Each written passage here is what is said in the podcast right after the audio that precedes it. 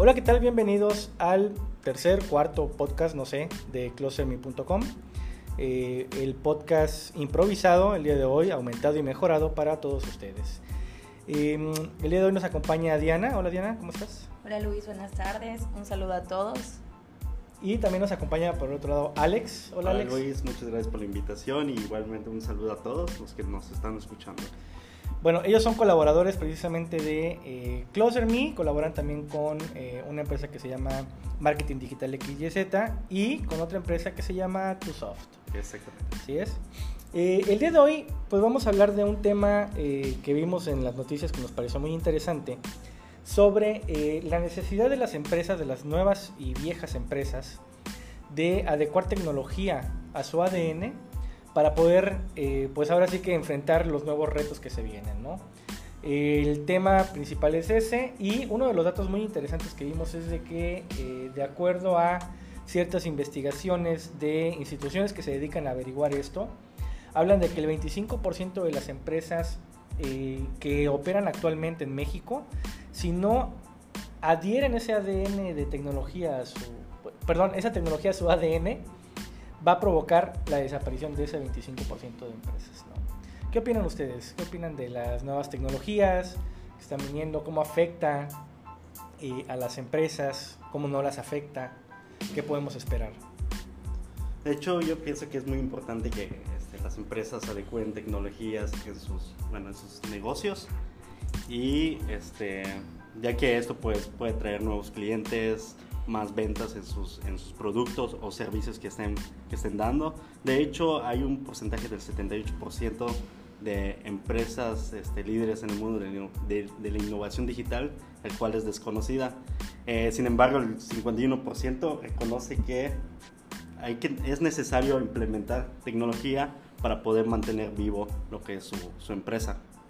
Diana de acuerdo a la opinión de mi compañero Jaime y el estudio que estabas mencionando, considero que es correcto. Si en 10 años, por ejemplo, las tecnologías ya vienen siendo las redes sociales, para ser específicos, se está teniendo un aumento tan paulatino que si en un futuro no contamos con las redes sociales ya en nuestra empresa, no podemos tener una venta ya asegurada.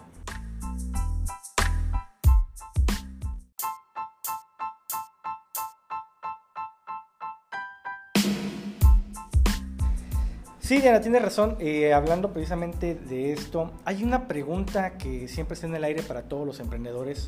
Cuando les decimos agrega tecnología a tu empresa, muchas veces pensamos que la tecnología, agregar tecnología implica meter maquinaria enorme para la producción, este, manejar un centro de datos.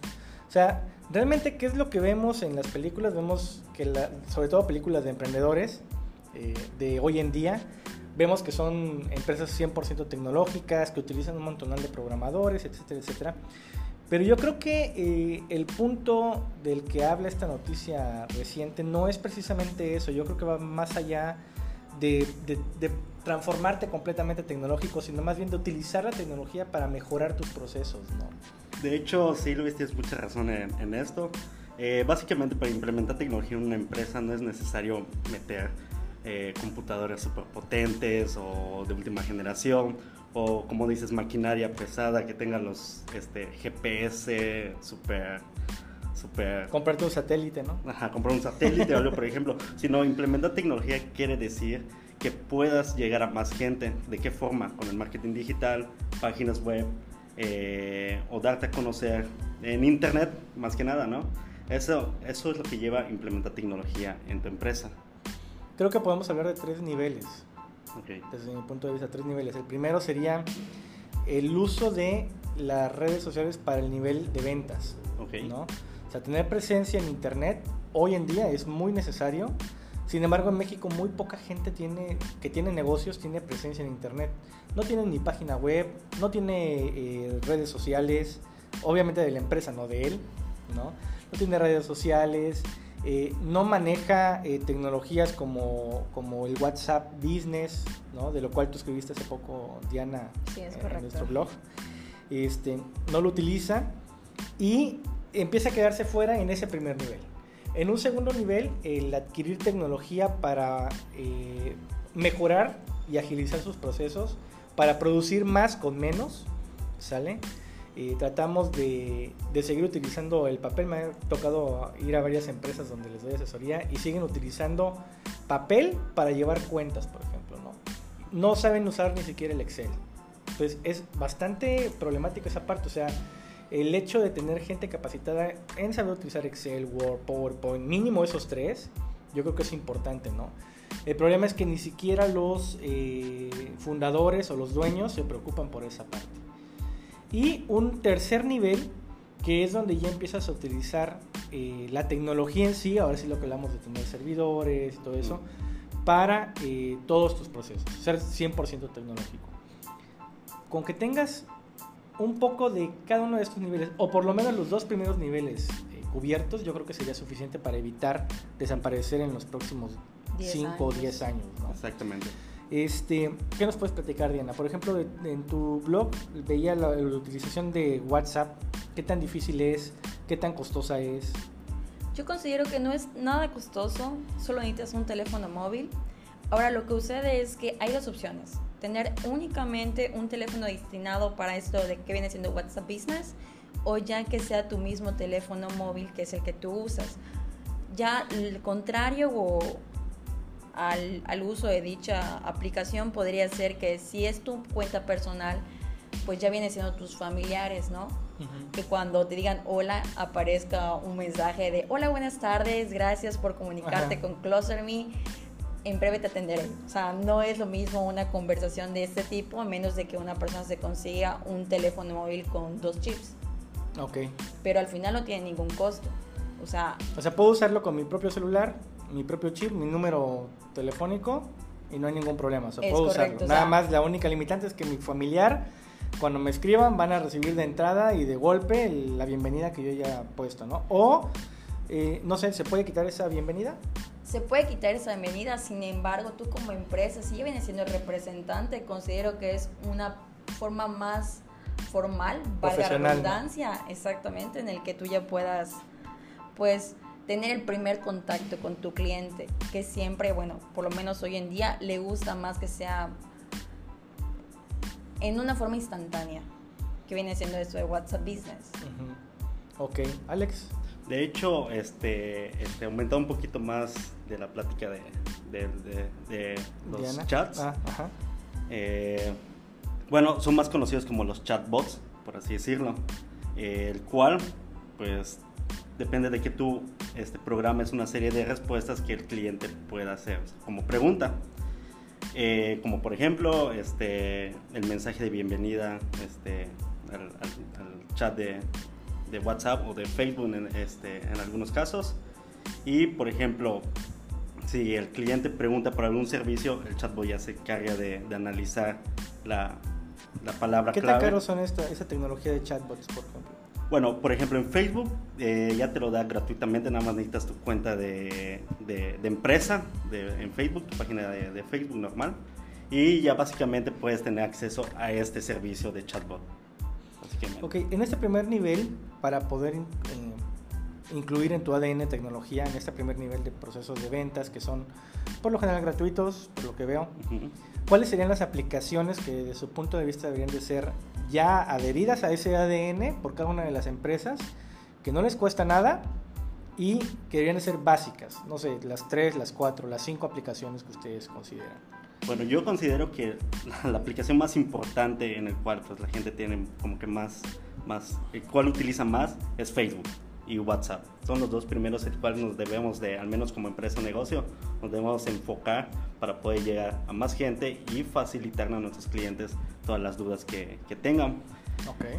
Eh, por otra parte está Instagram. Eh, o sea, ¿tú crees que todas las empresas deberían tener de entrada Facebook, Facebook WhatsApp. WhatsApp? Exactamente. Como Facebook. segundo nivel, Instagram. Instagram, exacto. Y tal vez como tercer nivel hay muchas personas que están utilizando igual otra, mensaje, este, otra aplicación de mensajería que se llama Telegram.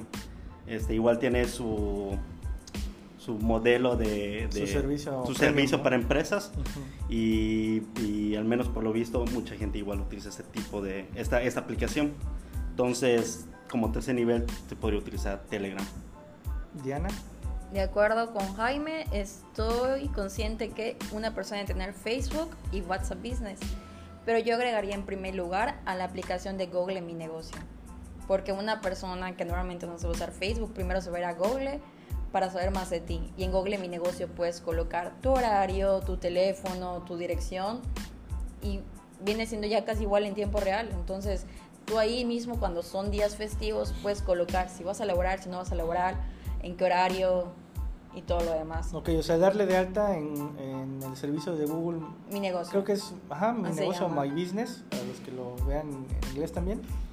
Este, ahí te das de alta, ¿no? Y te llega un, bueno, te llega un código a tu, a tu, a la dirección que das de alta para que puedas eh, determinar que sí eres tú el. Que es un negocio. Que es un negocio como tal, Exactamente, ¿no? sí.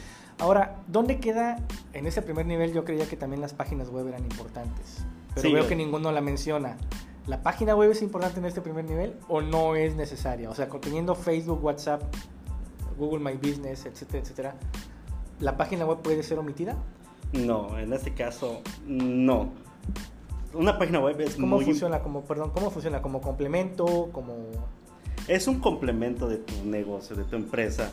Eh, una página web lo podrías ver como tal vez un tríptico, un folleto, Ujú. en el cual das la información de tu, de tu negocio, de tus productos, y la gente puede, este, puede conocerte, ¿sabes? dar a conocer tu negocio eh, de una manera más personalizada, más personal. En una página de Facebook tú, tienes, tú, tú me podrás decir, eh, lo mismo puedo hacer en una página de, de Facebook. Puedo poner allá mi información, la gente me conoce. Sin embargo, es un diseño predeterminado en Facebook. eh, no puedes utilizar tus propios colores, no puedes cambiar los colores de. Yo creo de- que de Facebook, es nada más para compartir con la Ajá, comunidad exactamente. que tienes, ¿no? O sea, Sí. que le dé vida, te pregunten. Exacto, Es para crear comuni- comunidad en tu, de tu negocio, de tu empresa, de los productos que. Y que- la página que- web es más bien para, para el proceso de venta. Exactamente. Sí, yo creo que la página web hace que el mundo te conozca y sepa lo que haces, pero no lo veo tan necesario cuando viene siendo un servicio. Si no se puede contratar al instante, a que voy que tengo un carrito y tú lo puedas pagar a través de PayPal y ya se genera una transacción exitosa. En productos sí lo veo muy factible. Ya en servicios, por una parte sí, por una parte no. Ok, versiones encontradas. Yo creo que para cualquiera de los dos es, es indispensable, pero bueno, eh, dependería mucho de- del tipo de servicio y del producto que vendas, ¿no?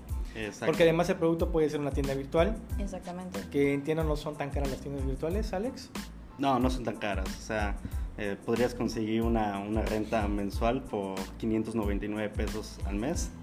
De, ¿Para tienda virtual? Eh, perdón, para tienda virtual es 1199 más o menos en ese precio mensual, una renta eh, y una landing page, por así decirlo, una página informativa en 599 pesos al mes, lo cual al menos este, considero que no es muy caro. Y la ventaja de la tienda virtual este, este, es que en algunos casos, bueno, la mayoría de los, de los, de los servicios que te rentan una página, una página, una tienda virtual, te cobran además este, una comisión por venta, el Ok. cual, o sea, dependiente, eh, independientemente de, de- de cuántos productos vendas, eh, pagas una comisión, del 10%. O sea, paga una renta y aparte una comisión por lo Exact- general. Exactamente, por cada venta que, que realices pagas una comisión. ¿Qué por venta. porcentaje más o menos se maneja? Eh, algunos manejan el, entre el 10 al 15% más o menos.